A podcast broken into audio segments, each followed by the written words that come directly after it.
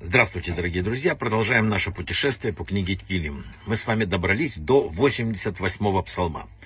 Ну, философия этого псалма это один из самых таких, э, как бы сказать, сложных псалмов, один из самых печальных псалмов.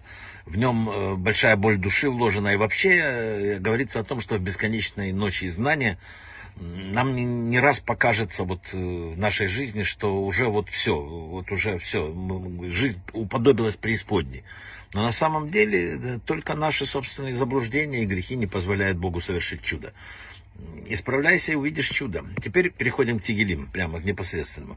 Во-первых, он читается вместе с 87-м, когда помогает защите города, или когда каких-то группу людей от врагов тоже читаются эти два псалма вместе.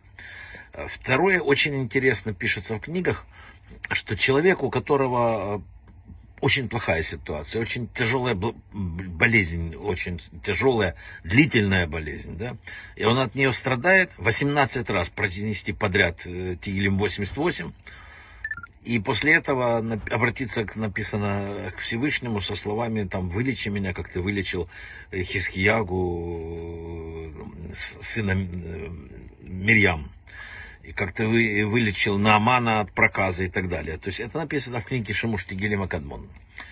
Э, Раби Мейер из Перешмешлян читал этот псалом и рекомендовал всем читать этот псалом во время эпидемии. Еще раз, написано во всех толкованиях, что это одна из самых скорбных э, псалмов, и поэтому чтение псалма этого помогает в минуту, когда очень тяжелое бедствие, испытание. И еще повторяется во всех книгах, что когда человек очень тяжело болен, когда он в отчаянном состоянии, и когда трудно даже поверить, что возможно спасение, читается этот псалом, и он помогает.